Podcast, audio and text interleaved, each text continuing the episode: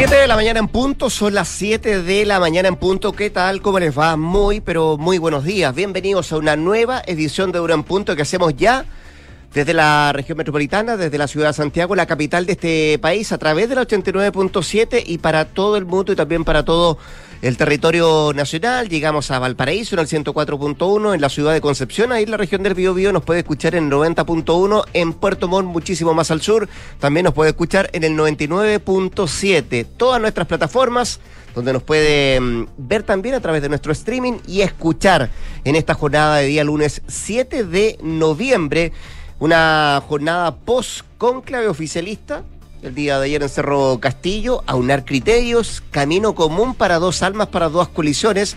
Es el, em, el resumen de lo que significó ayer esta reunión en Cerro Castillo, encabezada por el presidente de la República, Gabriel Boric. En una semana además donde tenemos harta discusión, porque va a ingresar la reforma de pensiones al Congreso.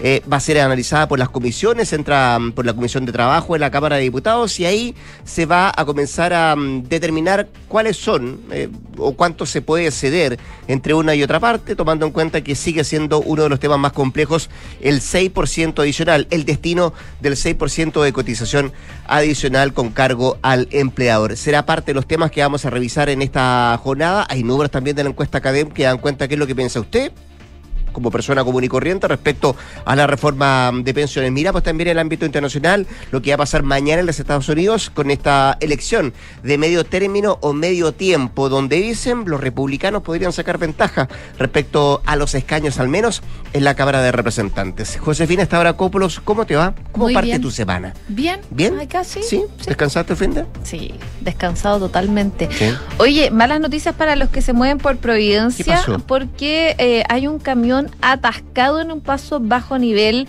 en Los Leones, al sur, a la altura de Avenida Providencia, se encuentra bloqueando el camino por este camión eh, atrapado al interior de la estructura. Están llamando a optar por Avenida Suecia en Providencia, porque eso probablemente va a generar congestión a esta hora de la mañana, así que atención De para los norte a sur iba ese camión, ¿no? Sí, de Claro. norte a sur, sí.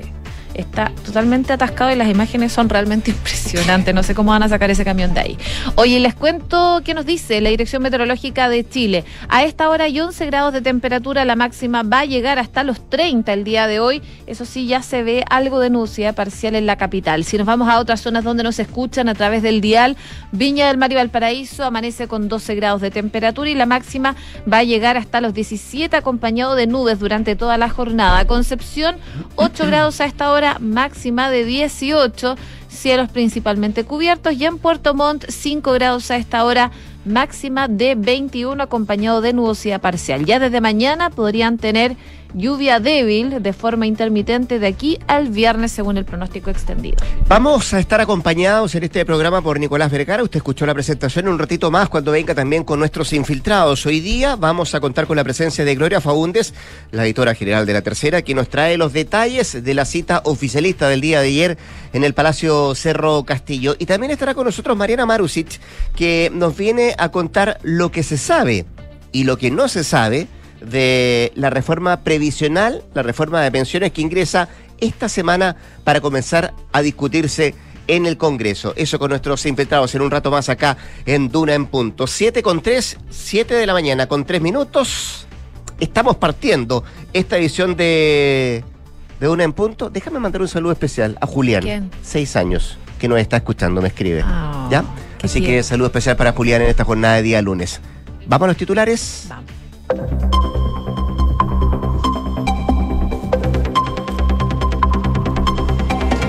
El conclave oficialista terminó con una agenda en común y llamados a la unidad. El Ejecutivo y sus aliados fijaron la seguridad, el costo de la vida y los problemas en la salud como parte de sus objetivos principales.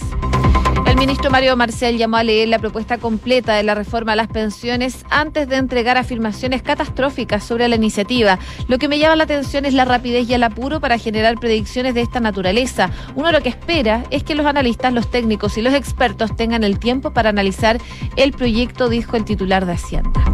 Según la última encuesta Academ, el 91% de los consultados cree que el 6% de cotización extra debe ser heredado a la pareja o a los hijos del trabajador. Además, un 61% cree que el nuevo 6% debe ir directamente a la cuenta personal del trabajador, su nivel más alto desde el año 2019.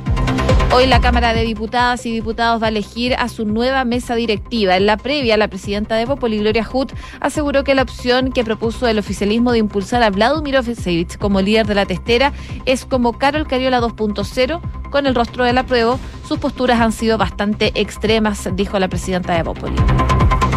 Ya está controlado el incendio forestal que consumió 3.600 hectáreas en el Maule. La delegación presidencial canceló la alerta roja que regía para las comunas de Molina y Río Claro desde hace ya una semana. Ucrania anunció cortes de luz por tercer día consecutivo debido a los daños causados por Rusia en la infraestructura crítica de la energía. La operadora estatal dijo que los apagones van a afectar a siete regiones del territorio. El alcalde de Kiev advirtió este domingo a sus habitantes que deben prepararse para lo peor en este invierno. Pyongyang prometió respuesta militar firme a las maniobras de Estados Unidos y de Seúl. Según el régimen de Kim Jong-un, los ejercicios realizados por su vecino del sur y Washington la semana pasada estaban dirigidos a escalar intencionalmente la tensión en esa región. 7,5. Entremos en detalle de lo que ha sido las últimas horas en materia, en materia informativa. Mm, ¿Tiene que ser noticia la reunión del presidente de la República, Gabriel Boric, con su coalición de gobierno? ¿Tiene que ser noticia de la forma eh, que se mm, establecen los temas o se busca algún camino en común para llevar adelante el programa de gobierno? Bueno, da, da la impresión de que no debiera ser tanta noticia. Pero como se han ido dando los acontecimientos del último tiempo, como han ido ocurriendo las cosas al interior del Ejecutivo y de la coalición de gobierno, claro, se hace noticia de, una, de un conclave que ayer tuvo cinco horas, más o menos cinco horas de duración en el Palacio Presidencial de Cerro Castillo, ahí en la región de Valparaíso, encabezado por el presidente de la República, Gabriel Boric, eh, donde, dicen muchos, fue una cita para aunar criterios para avanzar de manera conjunta en el programa de gobierno y también, dicen algunos, para dar ya totalmente por superada, dejar atrás lo que significó la derrota el 4 de septiembre en el plebiscito constitucional.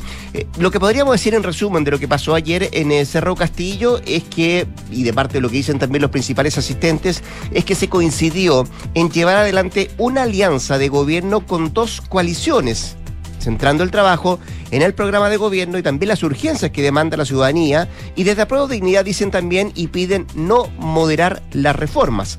Eh, lo cierto es que eh, tras la cita, la ministra del Interior, Carolina Toa, calificaba la jornada como intensa, constructiva y también respetuosa, ya que se logró consensuar una hoja de ruta para los próximos meses y también mejorar la convivencia interna entre las dos coaliciones oficialistas que integran su gobierno. Y al respecto, la Secretaría de Estado también en el punto de prensa que ofreció ayer en Cerro Castillo, indicó que los asistentes a esta cita, a esta reunión, acordaron trazar un itinerario de trabajo para los próximos meses, enfocando el énfasis en ciertas urgencias legislativas, políticas y también de gestión que tiene que sacar adelante el gobierno. A la vez, informó que el mandatario instruyó realizar un cónclave con los alcaldes del país que se sienten eh, parte de este proyecto de gobierno en el marco de una reunión que está fijada ya para diciembre próximo. ¿Te acuerdas tú que en algún minuto se había generado aquella discusión, aquellas dudas si iban a participar los alcaldes y había dudas si es que efectivamente se iban a hacer presentes en Cerro Castillo. Bueno, lo que se hace es que se van a ir separando eh, este tipo de reuniones. Se hace primero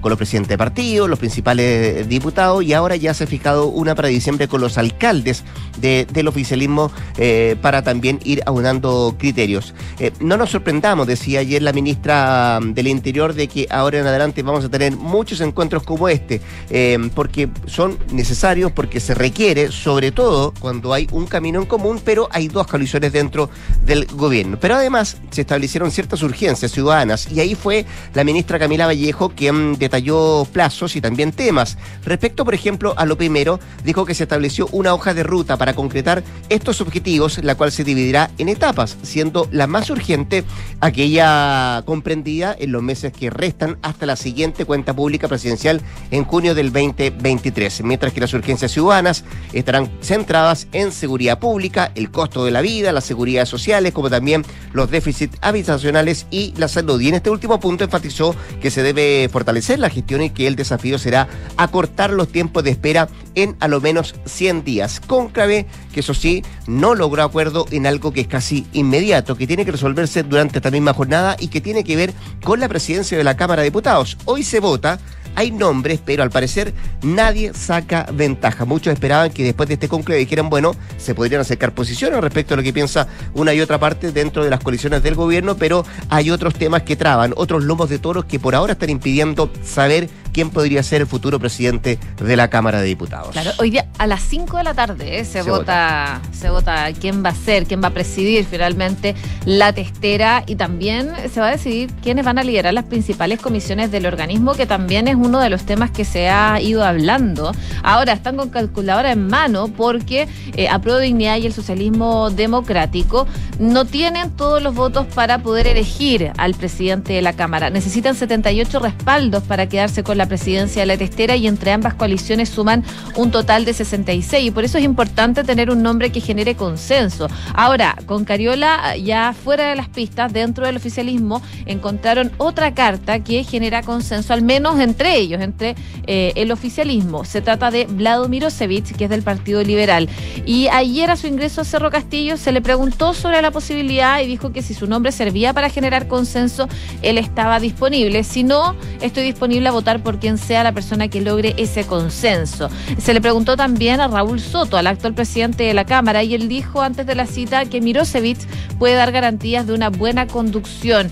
En esa misma línea, el diputado radical eh, Tomás Logo Marcino, quien anteriormente participó de un preacuerdo con Chile Vamos y que fue cuestionado también por sus pares oficialistas en Cerro Castillo, sostuvo que Mirosevic es un excelente nombre como presidente. Sin embargo, la candidatura de Mirosevic rápidamente encontró un obstáculo que es uno de los argumentos del Partido Demócrata Cristiano para rechazar la candidatura de Cariola, era que se desempeñó como una de las voces de la campaña del apruebo eh, previo al plebiscito eh, en que se rechazó la opción de una nueva constitución que se estaba proponiendo.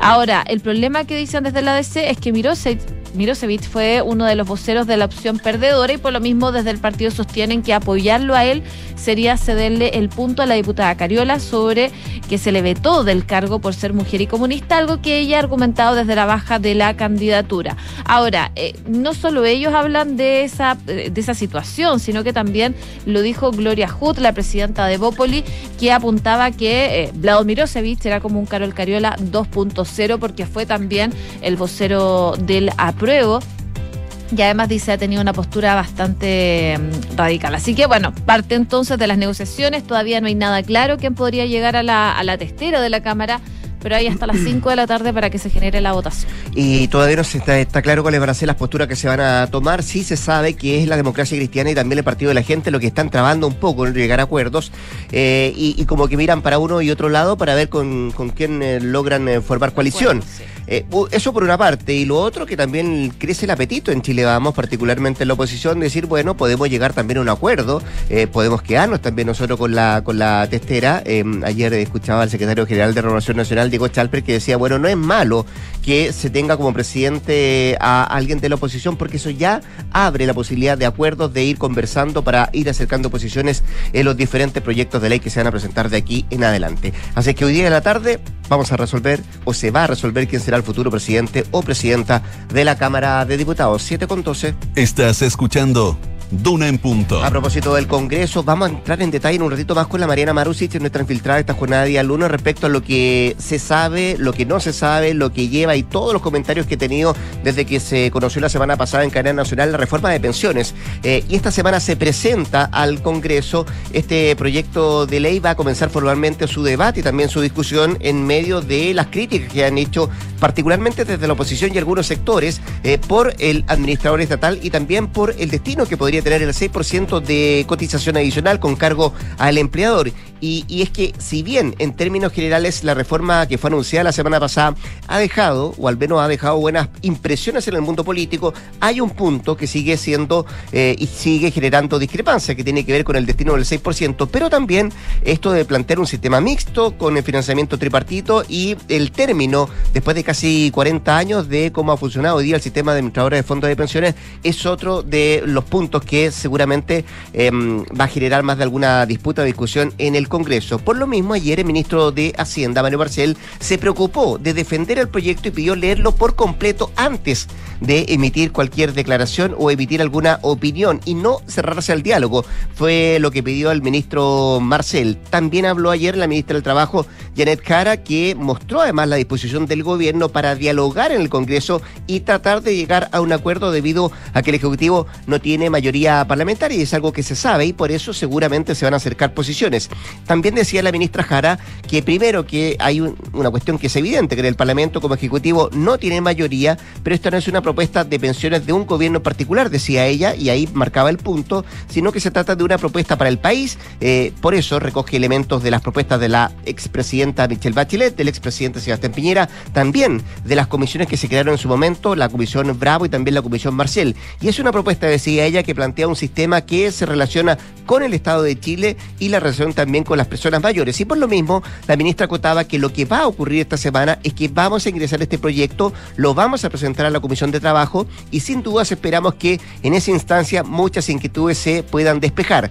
Eh, se le consultó ayer en TVN sobre cuánto está dispuesto a ceder el gobierno respecto al 6% de cotización adicional y ella manifestaba que vamos a conversar y tenemos toda la disposición porque sabemos que es muy necesario llegar prontamente un acuerdo porque las personas, decía la ministra, no pueden seguir esperando. Postura del gobierno que busca unar posiciones, vamos a ver cuánto se transa en aquello, eh, porque hay una parte de la oposición que no quiere transar en el 6%, vamos a ver qué es lo que se dice el gobierno. Eh, y hay otra mm, discusión también que tiene que ver si es que efectivamente el aumento de la PGU, la pensión garantizada universal, se puede tramitar por separado este proyecto que ahora va, va a conjunto, es otra de las cosas que también está pidiendo la oposición. Ayer, a propósito de esto, se conocieron también algunos números de lo que piensa la gente, algunos números que reveló la encuesta Cadena. Así es, eh, de hecho, eh, se conocieron datos realmente interesantes, donde se dio a conocer, por ejemplo, que el 91% de los encuestados por CADEM cree que el 6%, este 6% de cotización extra,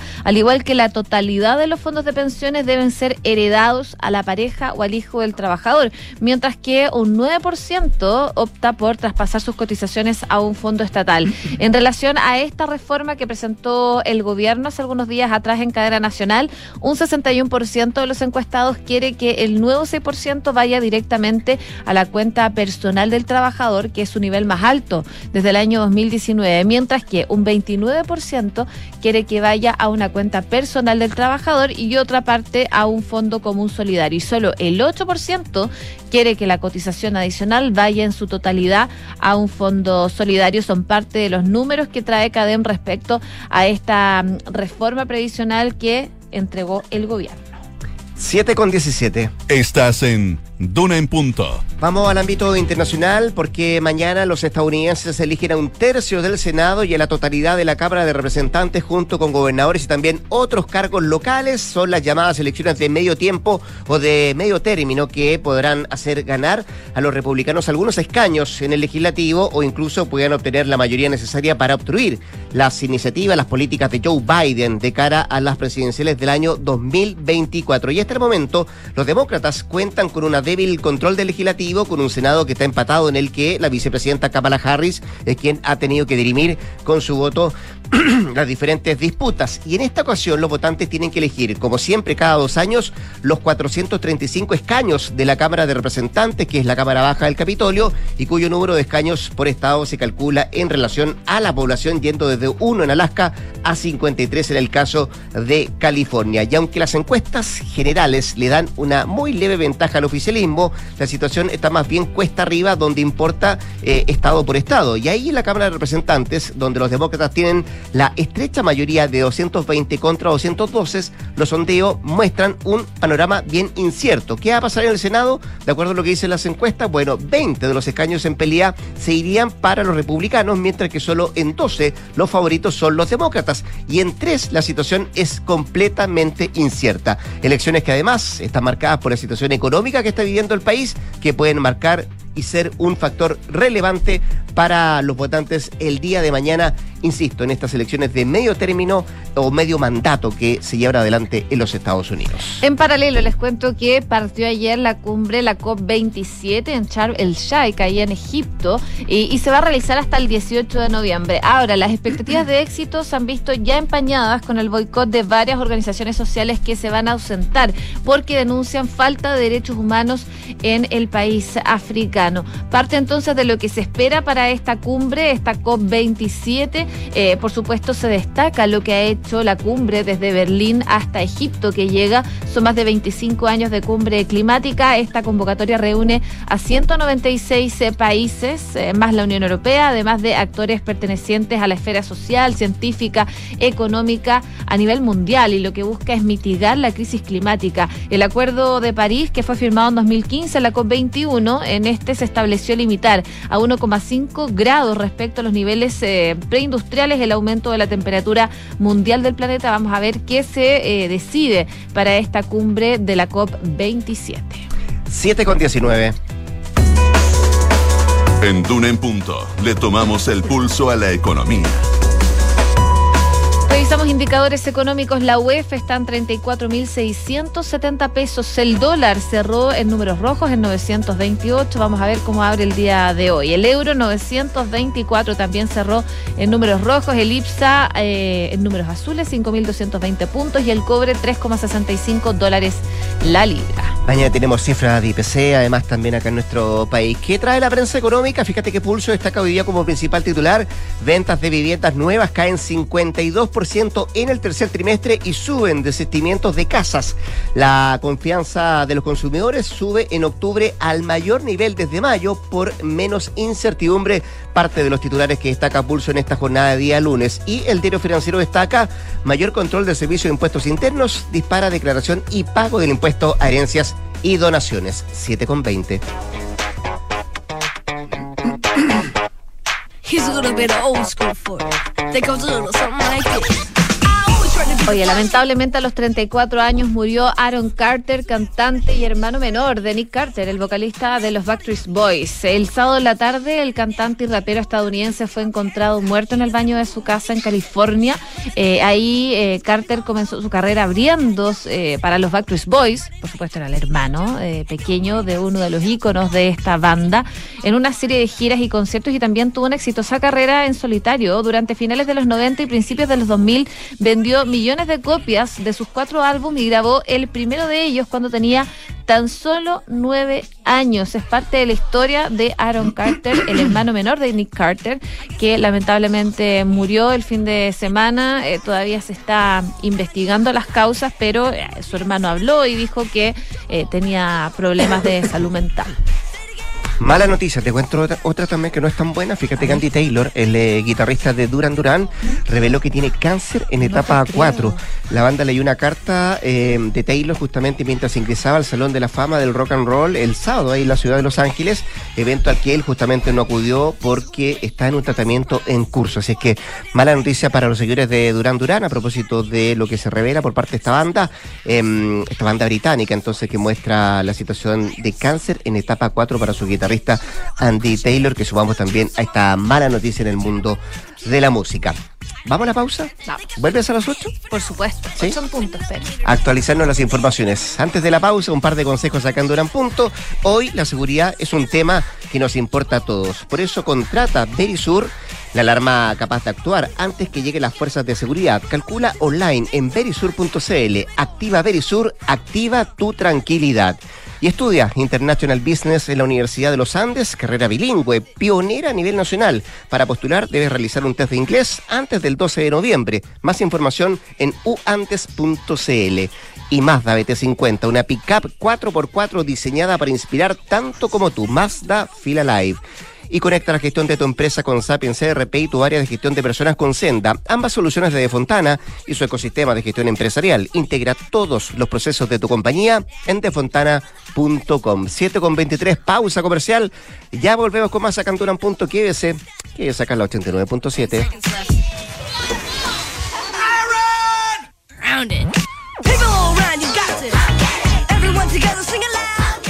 ¿Sabías que en las fábricas de buses eléctricos más grandes del mundo hay un chileno? Un mineral chileno, el cobre y el molibdeno.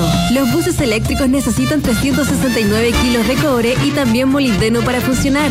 Minerales que produce nuestro país mediante prácticas sustentables y responsables con el medio ambiente. En la lucha contra el cambio climático, ese es nuestro compromiso.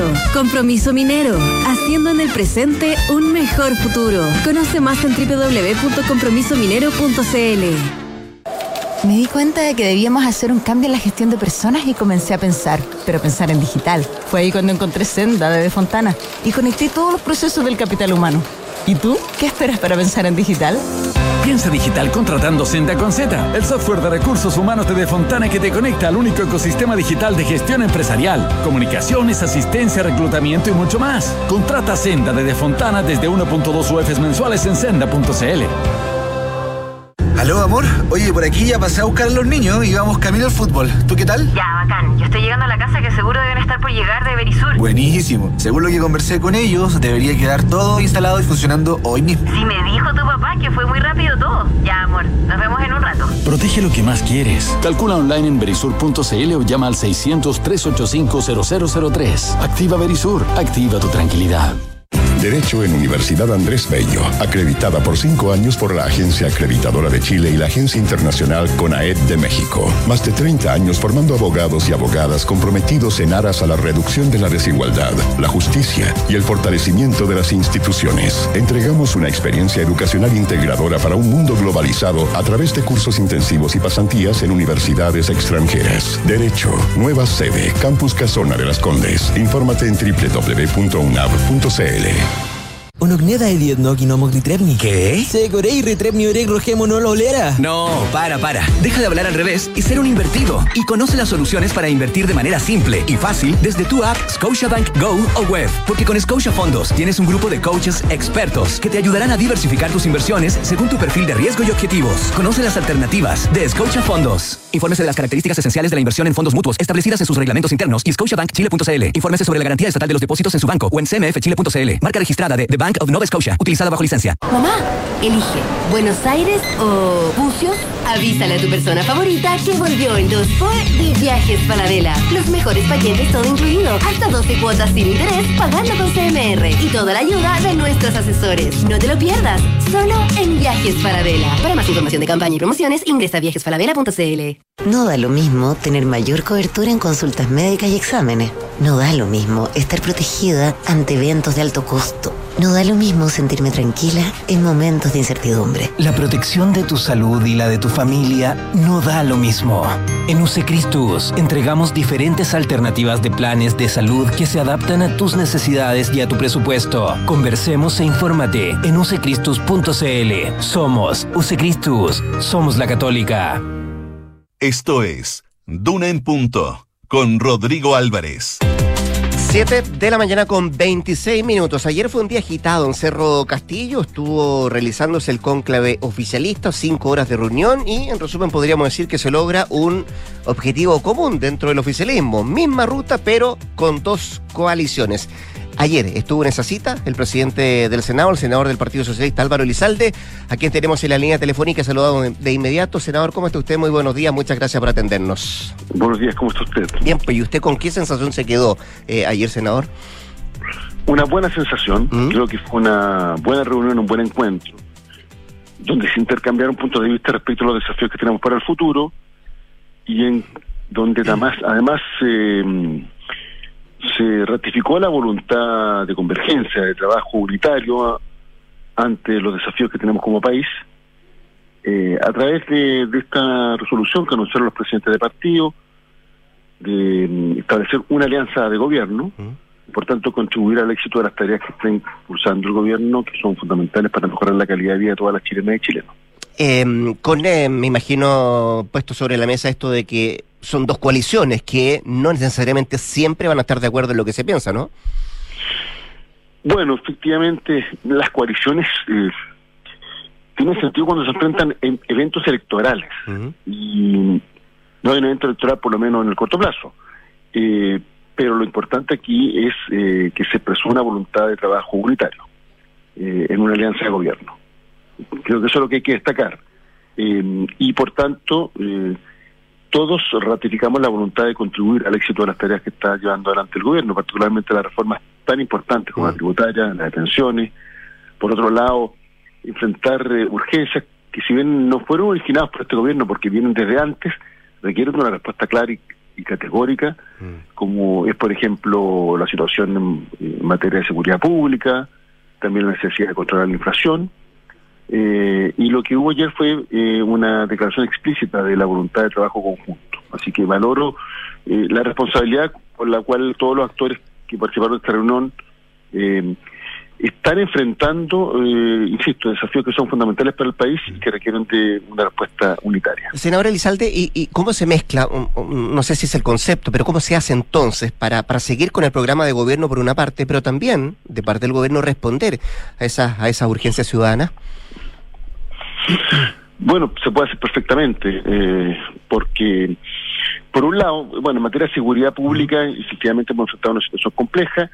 Eh, la ministra Toá, junto al subsecretario Monsal- Monsalve y al subsecretario Vergara, han adoptado una serie de medidas que están dando resultado. Hay que ver cuál va a ser su, su efecto en el mediano y largo plazo, en que mm, tanto Carabineros como la PDI han ido desbaratando algunas bandas que están, que están eh, digamos, eh, funcionando nuestro país con un alto nivel de peligrosidad. Hay que insistir en esta tarea. Eh, la propia ministra Toda ha planteado la necesidad de un acuerdo amplio en materia de seguridad que incluya eventualmente modificaciones legislativas. Nosotros hemos planteado nuestra voluntad de contribuir porque efectivamente la situación de seguridad pública es compleja, afecta la vida cotidiana de las personas, genera una sensación de inseguridad eh, asociado a hechos delictivos que, han sido, que han sido especialmente violentos y eso requiere una respuesta del Estado. Y, y esto me parece muy importante. Todos tenemos que estar a la altura, no solo los partidos del oficialismo, sino que también los partidos de la oposición. Todos debemos contribuir a, a las soluciones eh, ante problemas de esa naturaleza. Y eso no significa que se paralicen otros cambios importantes, porque debemos enfrentar con decisión las desigualdades, debemos enfrentar con decisión la necesidad de erradicar los abusos, eh, y por tanto en paralelo obviamente se puede avanzar en todas esas iniciativas. Porque eso es importante lo que usted dice, senador Elizalde, porque claro, y pone un buen ejemplo como es la urgencia ciudadana respecto al tema de la delincuencia eh, en nuestro en nuestro país. Pero en paralelo, lo que yo le preguntaba también tiene que ver con lo otro, lo que está en el programa de gobierno. Esto implica, por ejemplo, eh, para porque algunos dicen esto como, como caminar y mascar chicle, ¿implica moderar la reforma? ¿Implica moderar el programa de gobierno para dar, por ejemplo, respuestas a, a esa urgencia ciudadana? Es que no sé qué relación puede tener una cosa con la otra. Tenemos que enfrentar las desigualdades y, lo- y erradicar los abusos y al mismo tiempo enfrentar eh, la delincuencia. En, en materia legislativa, por ejemplo, entremos a lo concreto, existen comisiones que pueden legislar perfectamente en paralelo. Existe una comisión de Hacienda, existe una comisión de Trabajo y Seguridad Social en ambas cámaras del Congreso Nacional, existe también una comi- comisión de seguridad, que el caso de la Cámara está presidida por el diputado Raúl Leiva, que ha hecho un gran trabajo, en el caso del Senado está presidida por el senador José Miguel Insulza, que tiene dilatada experiencia en la materia. Entonces, perfectamente en materia legislativa se puede avanzar legislando en todas estas áreas. Ahora, no tiene mayoría en el Parlamento. ¿Cuánto hay de, de, diálogo y cuánto se, se abre el diálogo con la oposición para sacar adelante esa, esa reforma? ¿Cuál es la disposición y de lo que se conversó ayer en, en Cerro Castillo, senador? Bueno, ese es otro tema, cómo se construyen mayorías para que estas modificaciones legales se aprueben. Y lo que se requiere es un diálogo constructivo. Y lo que yo he señalado es que ojalá todos los actores concurramos a este diálogo eh, de buena fe, Eh, sobre todo eh, anteponiendo el interés superior del país por sobre la defensa de cualquier otro tipo de consideración. Y esto implica, obviamente, que tengamos la capacidad de ponernos de acuerdo. Eh, senador Elizalde, conversamos con el presidente del Senado, Álvaro Elizalde, que aún no se llegue, y a propósito de lo que usted está destacando, de buscar acuerdos, tratar de ir un camino común, eh, que aún no se llega a un acuerdo respecto a la presidencia de la Cámara de Diputados. ¿De qué habla, senador? Mire, no voy a pronunciarme respecto del tema por una razón muy simple, porque yo soy presidente del Senado, entonces eh, creo que debo, tiene que ser muy respetuoso de la autonomía de, de, de la Cámara de Diputados. Sí puedo señalar que en el caso del Senado eh, hemos tenido una actitud constructiva, independientemente de nuestras legítimas diferencias. Eh, y, y creo que, por sobre todo en Chile, tiene que preservarse el diálogo democrático, en un marco de respeto. Podemos tener diferencias, pero eso no puede significar que entremos en la lógica de las descalificaciones recíprocas. Creo que hay que eh, rescatar y preservar eh, la necesidad de, de mantener una muy buena convivencia democrática. Un clima que permita el diálogo democrático, insisto, independientemente de nuestras legítimas diferencias. Ya más allá de lo que se pueda lograr hoy día en la votación que sigue adelante, y me dice usted, bueno, por respeto, por ser presidente del Senado, pero usted concuerda con lo que se dijo en algún minuto de parte del Partido Comunista de que hubo veto a la candidatura de Carol Cariola? Sin lugar a dudas. Y creo que cuando se suscriben acuerdos, estos tienen que ser cumplidos. Esa es la base, ¿no? Es la base, porque finalmente la palabra empeñada el, el único patrimonio que tenemos la gran mayoría de los chilenos. ¿Y dónde estuvo? ¿Y, ¿Y quién llevó el veto adelante, senador? Bueno, cada actor tendrá que hacerse cargo de lo que hizo. Yo insisto, no quiero eh, profundizar en esta polémica porque por mi rol como presidente del Senado tengo que ser muy respetuoso lo que ocurre en la Cámara. Pero sí hay un principio básico me parece que es necesario preservar. Cuando se llegan a acuerdos y se compromete la palabra, hay que cumplirla. Avancemos. ¿Qué futuro le ve a la discusión de la reforma de pensiones en el Congreso, senador Elizalde? Espero que tenga apoyo, eh, porque el sistema de AFP no funciona, no, no, no, no es un sistema probablemente de seguridad social. No garantiza algo que es clave, que es lo que se llama tasa de reemplazo, es decir, eh, montos de pensiones que se aproximen a los ingresos que los trabajadores y trabajadoras han tenido durante su, su etapa activa. Eh, por el contrario, eh, eh, el actual sistema de, pensiones que tenemos en Chile lo que hace es eh, empobrecer de manera significativa a las personas una vez que jubilan. Hay que hacerse cargo de esa realidad. Eso implica, por cierto, aumentar las tasas de cotización, pero no solo eso. yo, y creo que el, que el proyecto apunta a aspectos específicos. por un lado, el incentivo a la cotización, por otro lado, incorporar ciertas variables de solidaridad que permitan aumentar las pensiones ahora y no en varias décadas más. Y en tercer lugar, eh, resuelve algunos problemas de ineficiencia del sistema, y por ejemplo a través de costos de administración que las AFP le cobran a los trabajadores que son claramente excesivos. Yo creo que hay... Hay injustificados. Hay, consenso, me imagino, senador, en que efectivamente esto tiene que hacerse prontamente, que no se puede esperar más, es algo que ha dicho el gobierno, también lo han dicho desde el lado de la oposición. Y a propósito de eso, como esto tiene que tener premura, tiene que salir lo antes posible, bien hecho, pero lo antes posible, ¿usted ve ánimo de uno y otro lado en ceder respecto al 6% de cotización adicional? Se lo pregunto, el lado de la oposición y desde el lado del gobierno. Bueno, vamos a ver cuál es la actitud que tienen los distintos actores. Yo, yo creo que hay que evitar eh, transformar el debate de pensiones en un debate de slogans. Mm. Eh, ¿Cómo así? Tal cual. O sea, creo que el proyecto tiene que ser analizado en su mérito. Eh, la ministra del Trabajo hizo un proceso de diálogo social muy activo durante todos estos meses para la elaboración del proyecto. incluso es un proyecto que yo calificaría en términos generales como moderado eh, y no veo la razón por la cual no pudiera contar con un apoyo transversal. Y creo que apunta a los eh, aspectos fundamentales que es necesario resolver del sistema. Y principalmente cómo garantizamos mejores tasas de reemplazo, es decir, un monto más alto de, las pensiones, y en segundo lugar cómo se resuelven ciertas eficiencias, ineficiencias, perdón, o se, se resuelven ciertas ineficiencias que presenta el actual sistema. Eh, ¿Debería separarse el proyecto como está pidiendo la oposición? ¿Para avanzar más rápido? Creo que son temas que están integrados, porque el Pilar Solidario fue creado por la presidenta Michelle Bachelet en el año 2008. Eh, y posteriormente, el año 2014, la presidenta Bachelet planteó la necesidad de una reforma integral del sistema de pensiones. ¿Mm? Han pasado 24 años desde la primera reforma. Perdón, han pasado 14 años desde la primera reforma. Sí y han pasado ocho años desde que la presidenta de Chile manifestó la importancia de este cambio. De hecho, la primera reforma, la del Pilar Solidario, que todo el mundo valora, fue elaborada sobre la base de un informe eh, conocido como el informe Marcel, porque quien presidió la comisión que, que, que, elaboró el informe de la, de la primera reforma previsional fue precisamente la, actual, administración, está claro. Y ya en ese tiempo se planteó que era necesario eh, estudiar una reforma, una reforma sustantivas del sistema de FP, eh, modificar el sistema y avanzar hacia un verdadero sistema de pensiones.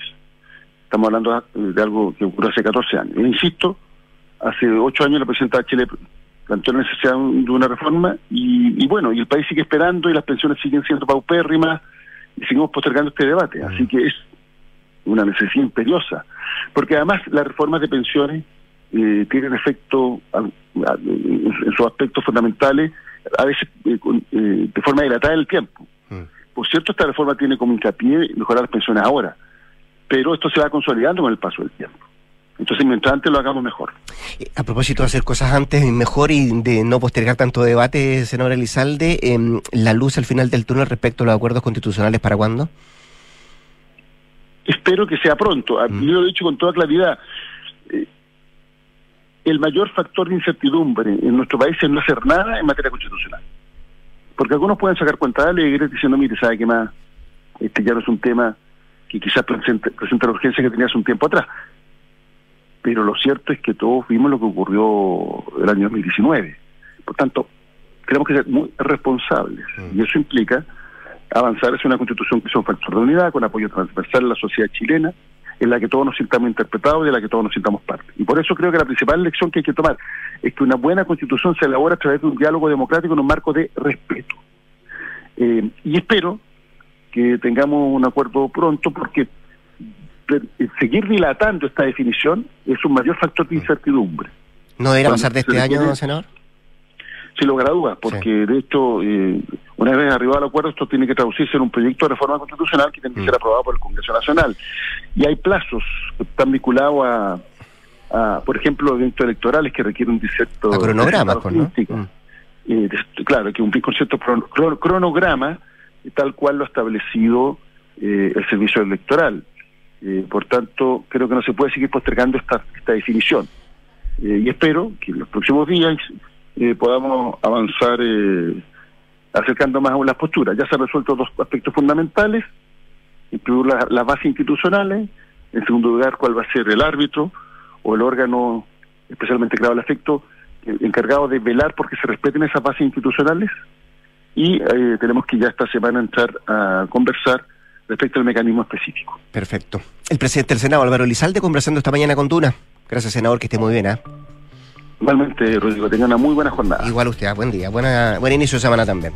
Muchas gracias. 7 con 40, nos vamos rápidamente a la pausa. Invierte sin excusas con Ingebec Inmobiliaria. Ahora te ayudan a comprar un departamento en verde o con entrega inmediata, pagando el pie hasta en 48 cuotas sin intereses. Descubre este y más beneficios en ingebecinmobiliaria.cl. En las, en las turbinas eólicas que producen energía limpias hay un chileno, un mineral chileno. Cada turbina eólica necesita 5 toneladas de cobre y 335 de acero, metal que proviene del hierro. Compromiso Minero tiene como objetivo aportar con los minerales necesarios para combatir el cambio climático y así ayudar al planeta. Conoce más en compromisominero.cl y confía en el equipo de expertos e inversiones y así podrás ver tu portafolio y patrimonio crecer a futuro gracias a su constante asesoramiento. Descubre sobre la mayor oferta de productos de inversión del mercado en inversiones.sura.cl. El poder de tus decisiones crea futuro. Hoy la seguridad es un tema que nos importa a todos, por eso contrata Verisur, la alarma capaz de actuar antes que lleguen las fuerzas de seguridad. Calcula online en verisur.cl. Activa Verisur, activa tu tranquilidad. Pausa y al regreso, Nicolás Vergara y nuestras infiltradas acá en Duna Punto. En Ingebec Inmobiliaria te ayudamos a comprar un departamento en verde o con entrega inmediata, pagando el pie hasta en 48 cuotas y sin intereses. Evalúate y obtén una asesoría profesional para invertir con nuestros asesores y accede a esta u otras promociones. ¿Qué esperas? Invierte sin excusas y llega a la meta con un buen pie. Ingebec Inmobiliaria, tu inversión, nuestro compromiso. ¿Tus inversiones están creando el futuro que quieres? Sí, y no solo el mío, también el de mi familia. ¿Tu patrimonio está protegido? Sí, porque elijo asesorarme con expertos. El poder de tus decisiones crea futuro. Por eso en Inversiones Sura te asesoramos con soluciones personalizadas y con la mayor oferta de inversión del mercado. El poder de tus decisiones crea futuro. Sura. Amor, llegaste. ¿Cómo estuvo? ¿Qué contaba la Javi? Uf, nos tocó un día increíble. Hicimos hasta una ruta nueva y todo. ¿Ah? La Javi estaba feliz y además me contó que contrató la alarma Verisur. Mira. Así que se siente mucho más tranquila con la casa. Qué bueno que te hizo caso. Eso mismo le dije. Si para nosotros fue una buena solución. Protege lo que más quieres. Calcula online en verisur.cl o llama al 600-385-0003. Activa Verisur. Activa tu tranquilidad. ¿Te gustaría trabajar en el extranjero, en un entorno multicultural y en inglés? Entonces International Business o Andes es la carrera que te conviene estudiar. Podrás trabajar en finanzas, marketing, economía y todas las demás áreas de las empresas globales. Esta carrera bilingüe tiene una duración de cuatro años, de los cuales un semestre es en el extranjero y con un año adicional obtienes el título de Ingeniería Comercial. Última fecha disponible para rendir el test de inglés prerequisito 12 de noviembre. Más información en uandes.cl. Enfrentar el cambio climático es tarea de todos. Duna, por un futuro más sostenible. Con el objetivo de avanzar en su compromiso con una economía circular, Acciona Energía realizó una campaña para reciclar ropa corporativa en desuso y convertirla en placas termoaislantes que se utilizarán en la construcción de viviendas.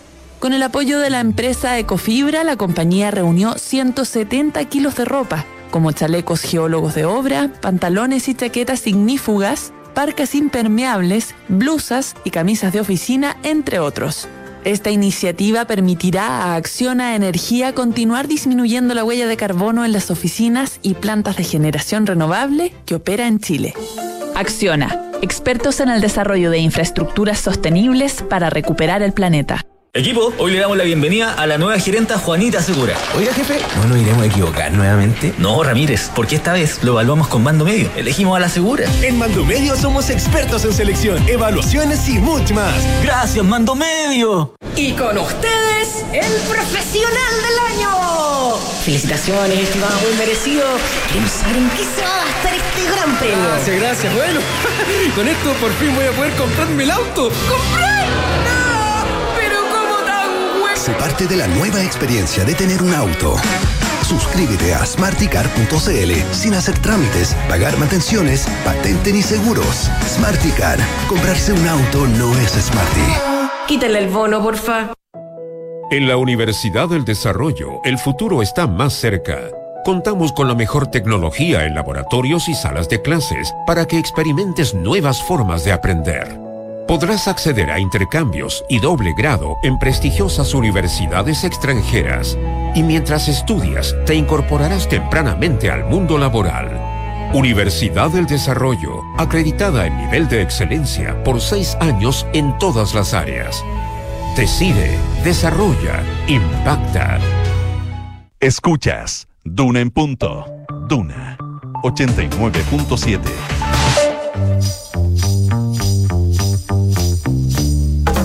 Son los infiltrados en Duna en punto. En jornada de día lunes saludamos a Nicolás Vergara. Hola Nicolás, ¿cómo te va? El inicio de semana para ti, buenos días. Buenos días, ¿cómo estás, Rodrigo Álvarez? Bien, Iniciando pues, una semana estoy. completa. ¿Lo completa, puedes sí. creer? Volvemos a, a lo habitual, ¿no? Sí, así es.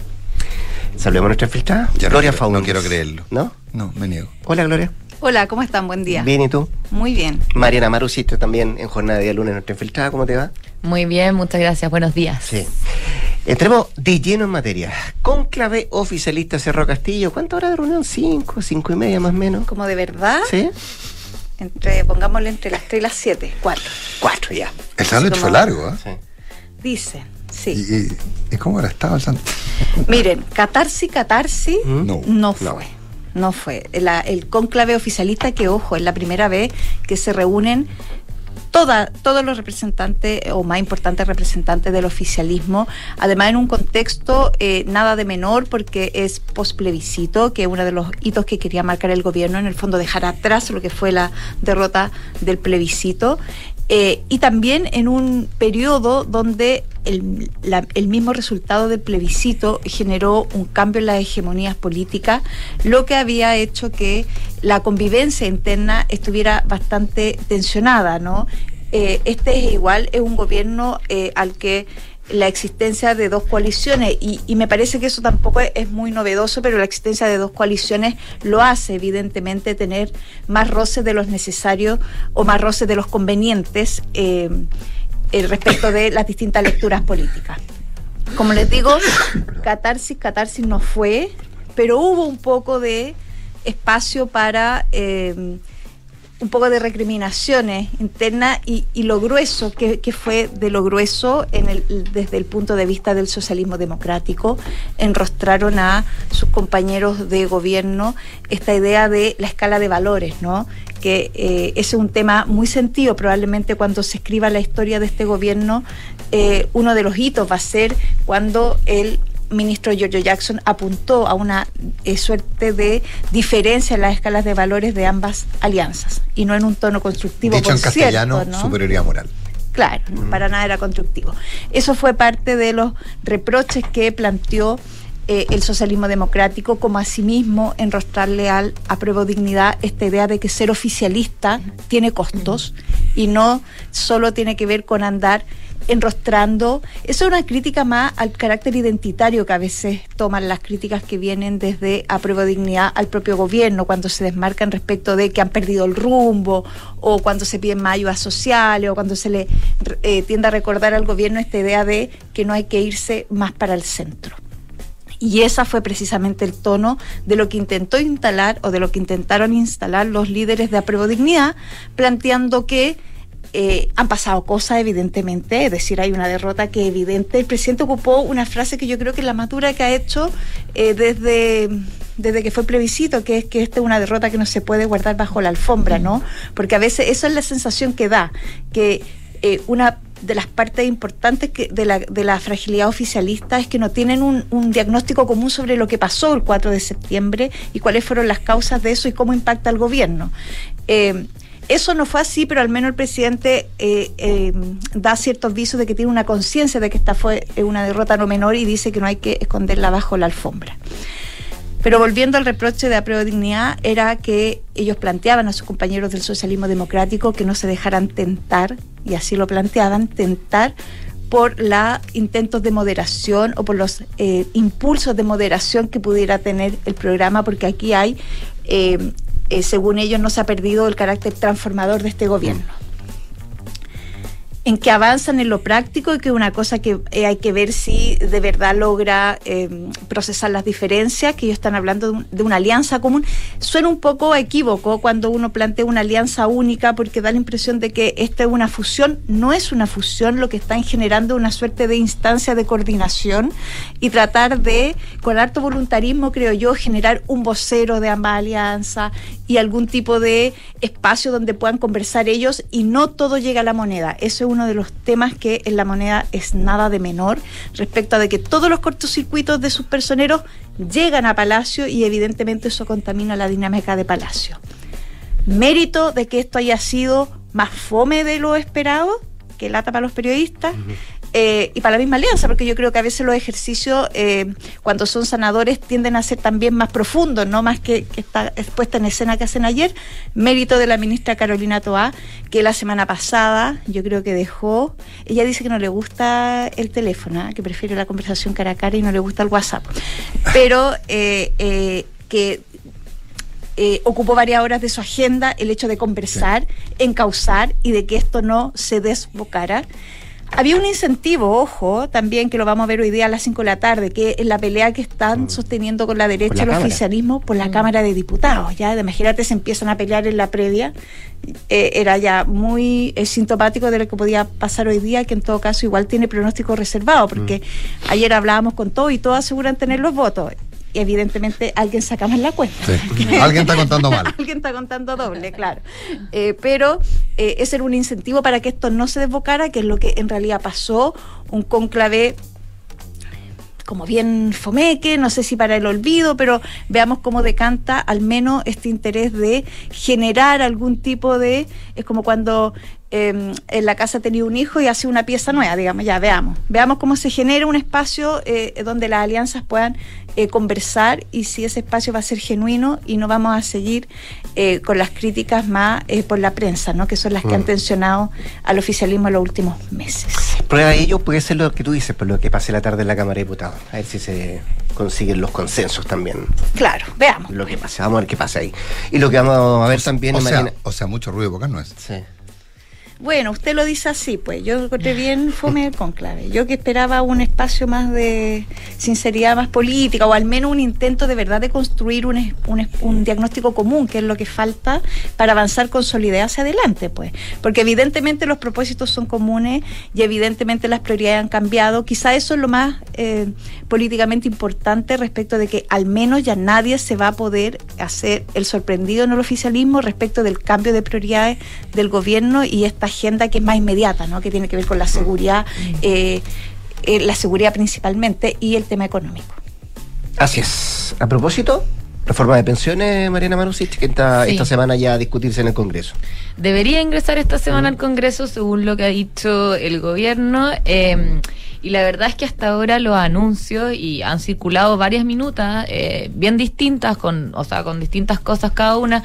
eh, y ha abierto más flancos quizás que, que otra cosa, porque se, se hacen, o sea, la, la reforma en realidad cambia casi por completo el sistema de pensiones. Hay pocas cosas que se mantienen tal como están hoy día.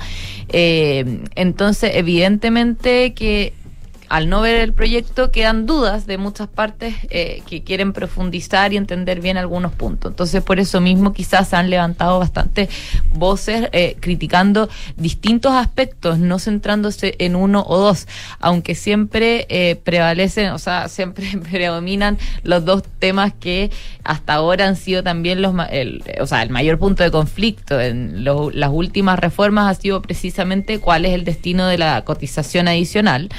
Eh, y eso hasta el día de hoy se mantiene desde el punto de vista político y técnico eh, en- de, de las críticas, digamos. Y por otro lado, el ente público que se crea también acapara va- varias miradas. Pero también se han sumado otros temas que probablemente vamos a ir conociendo eh, ya cuando se presente esta semana el proyecto más detalles y quizás ahí se aclaren algunos temas, como por ejemplo la transición, eh, cuánto tiempo va a durar efectivamente, porque se dice también que se acaban las AFPs en dos años y cómo va a funcionar eso. Eh, hay, hay algunos que al menos en reserva te dicen que estiman dos años muy poco, porque hay AFPs, por ejemplo, que ya llevan cuatro años tratando de cambiar sistemas o hacer eh, cambios internos, entonces dicen en dos años es muy difícil poder hacer una transición. De hecho, de repente las transiciones son mucho más complejas y requieren de más tiempo que, que, el proyecto en- en sí, ya la puesta en marcha en régimen, digamos. Entonces hay que ver, hay que poner ojo en esta semana cuando se presente la transición, ojo también en los costos fiscales, los detalles de cuánto va a costar cada una de las cosas, el, el alza de la PGU, el ente público, etcétera. Ahí también vamos a conocer más detalles y otras cosas que probablemente se van a ir sabiendo más hacia adelante, que, que, que son los detalles y las minutas técnicas, porque el gobierno hizo una minuta técnica, según ellos han dicho, para cada una de las propuestas que hace. O sea, el cambio de la comisión sobre sueldo a saldo ah, tiene su minuta. Después, eh, el- la separación de la industria tiene su minuta. Entonces, esas minutas son las que vamos a tener que ir conociendo para ir dilucidando algunas cosas que también generan, eh, o sea, eh, hay gente que, que en realidad critica, por ejemplo, los dichos del ministro de Hacienda, Mario Marcel, en redes sociales. Ayer eh, se comentó bastante eh, con respecto a lo que él mencionaba, que, que la rentabilidad de este fondo común va a ser muy similar al de las AFP, pero en el largo plazo, digamos, pero con menor volatilidad. Entonces ahí se van a ir conociendo probablemente esos más, más detalles, lo que ellos tienen pensado para, para, para el fondo común y porque ellos creen que va a tener una buena rentabilidad en el largo plazo y con menor volatilidad es porque dicen que, bueno, uno, la- la- los afiliados no se van a estar cambiando de, de fondo ni de FP. Eh, porque justamente toda esta plata la administra el ente público en el largo plazo. Y al ser de largo plazo, esto se va a poder invertir, creen ellos, en activos alternativos, etcétera, que te genera un flujo eh, más estable en el tiempo, el tema de los activos alternativos, entonces no te genera todas estas volatilidades. Solo si los llevas a término. Claro, solo si los llevas a término. O sea, si esperas a que vence el. A, a que, porque el, el problema que tiene la renta fija hoy día es que la renta fija na- en- prácticamente nadie se queda con el bono hasta el final del el papel, hasta el final del periodo de duración, sino que lo transa entre medio y es una diferencia entre la tasa de interés vigente y la tasa de interés del papel. Entonces, eh, y, y- y ese y el saldo que le queda de, de- de- de- de- de cobro. Entonces es importante entender eso también. Claro, pero que, ellos- que, que serían horizontes largos, es decir, papeles, ellos papeles a estiman- 10, 20 años. digamos. Sí, pero ellos estiman que esto esto va a ser a mucho más largo Lo, plazo. lo que hoy porque- día las FP no pueden hacer porque tienen Sí. que tener disponibilidad para que si la gente se cambia de fondo, eh, si la para gente hacer retiro. se cambia de compañía para, sí, o pagar pa- pa pensiones. Para pagar eh, no, etcétera. no, que o sea, eso es a largo con- plazo, pero, claro. pero también este, este fondo, piensa tú, ellos estiman que en el año 2050 eh, va, va a ser 18 veces más grande el tamaño del fondo que los gastos. Entonces vaya, vas a tener un margen súper grande para poder invertirlo en el largo plazo eh, sin necesidad de tener que sacar esos recursos. Entonces, esos son algunos de los motivos por los cuales ellos ven que esta rentabilidad va a ser de esa forma. Eh, otra de los temas que probablemente va a estar en el debate va, a ser también eh, la gradualidad del alza de la cotización, porque pensemos que es un punto por año, son seis años en que se está subiendo estos seis puntos. Eh, en el gobierno anterior del expresidente Sebastián Piñera, eh, la, la gradualidad era bastante mayor, era no- eh, Recordemos que al principio ellos propusieron un alza de cotización de cuatro puntos, nada Claro, más. y que era medio- Y para eso ellos hablaban de ocho años de gradualidad, o Medio sea, punto por año. medio punto por año. Medio punto por año. Entonces, eh, ahí probablemente va a haber discusión también en, en un momento en que la pandemia ha generado estragos en el mercado laboral y que también se están promoviendo otras iniciativas como 40 horas, etcétera, que podrían eh, hacer que, que se pida ahí quizás una mayor gradualidad y hay voces también que lo han dicho.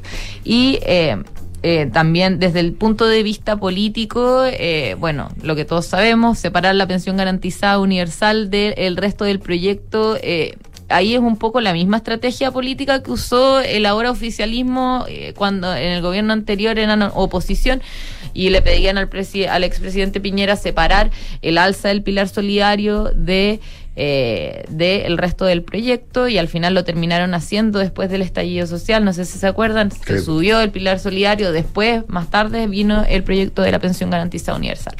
Eh, y eso también ahora probablemente va a complicar al gobierno, ahora ellos también lo amarran a la tributaria, dicen, bueno, si, si queremos subir la pensión garantizada universal, partamos por aprobar la reforma tributaria porque necesitamos recursos.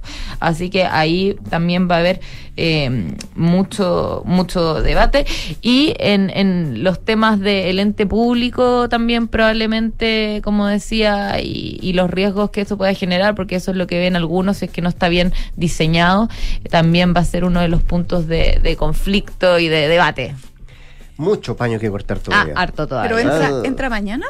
Debería entrar esta semana, según ellos han dicho, y bueno, para otra ocasión vamos a explicar el 70-30 del Fondo Común que El es el- 6. del 6%, que eso... el eso- 4,2 versus el 1,8. Bueno, nadie les Sí, está pero no es- entendiendo, les no es digo al tiro. 70-30 sobre el 6, está lo mismo. Bueno, están, están hablando. Eso lo explicamos entendidos. antes de, de que se, Lo explicó se muy bien la oficialice Mariana la reforma, pero, pero no me entendió la cosa, así que lo vamos a, a- con pera y manzana a volver a explicar. Bueno, sí. igual sería un error no hacerla ingresar esta semana, ¿no? Sí. Porque da mucho espacio para la especulación. Es creo que yo. ya hay mucha especulación y hay mucha crítica sobre cosas que no y entra sabemos en la detalle. Cámara. Es por la Entra- tiene que Cámara, sí. Ya, entonces, quizás estamos esperando la definición de hoy. Sí. A ver, ¿qué Es que yo creo que están esperando eso y quizás Sí. les sirve para hacer pasar rápido también el- lo que vaya a suceder hoy, quizás. No, yo te lo digo porque hay mucha gente que piensa que el hecho de que el gobierno no haya hecho ingreso de su reforma eh, previsional al inicio de su mandato ya es un error. Han pasado que eh, seis- ocho meses. Ocho meses. Seis Sí, ocho no meses. sé, ocho meses ya, Ocho. lo Mm. escribí el fin de semana, ya se me olvidó. Ocho meses. Entre medio te bancaste la derrota del plebiscito, entonces es un escenario de debilidad, encuentro yo, que si lo vas alargando en función de la especulación, menos posibilidades tiene, al menos de que salga. Y es una reforma demasiado grande, entonces necesita mucho tiempo de debate una reforma de este tipo. Imagínate. Así que sí, va a estar complicado. Vamos a ver lo que pasa entonces. Marina Marusic y Gloria Faúndez, nuestra infiltrada de este lunes. Muchas gracias a ambas. Nicolás. Buena semana. Don Rodrigo Buena. Buena semana. semana. Se viene Hablemos en Off. Antes usted sabe, como siempre, actualización de informaciones con Josefina Estabracópolos. Que tenga una buena jornada. Buenos días. Buenos días. ¿Quién es tu mejor aliado en recursos humanos? Es RexMás, el mejor software de remuneraciones de Chile y el más completo, porque también resolvemos tareas como asistencia, selección, clima laboral y más. Conoce más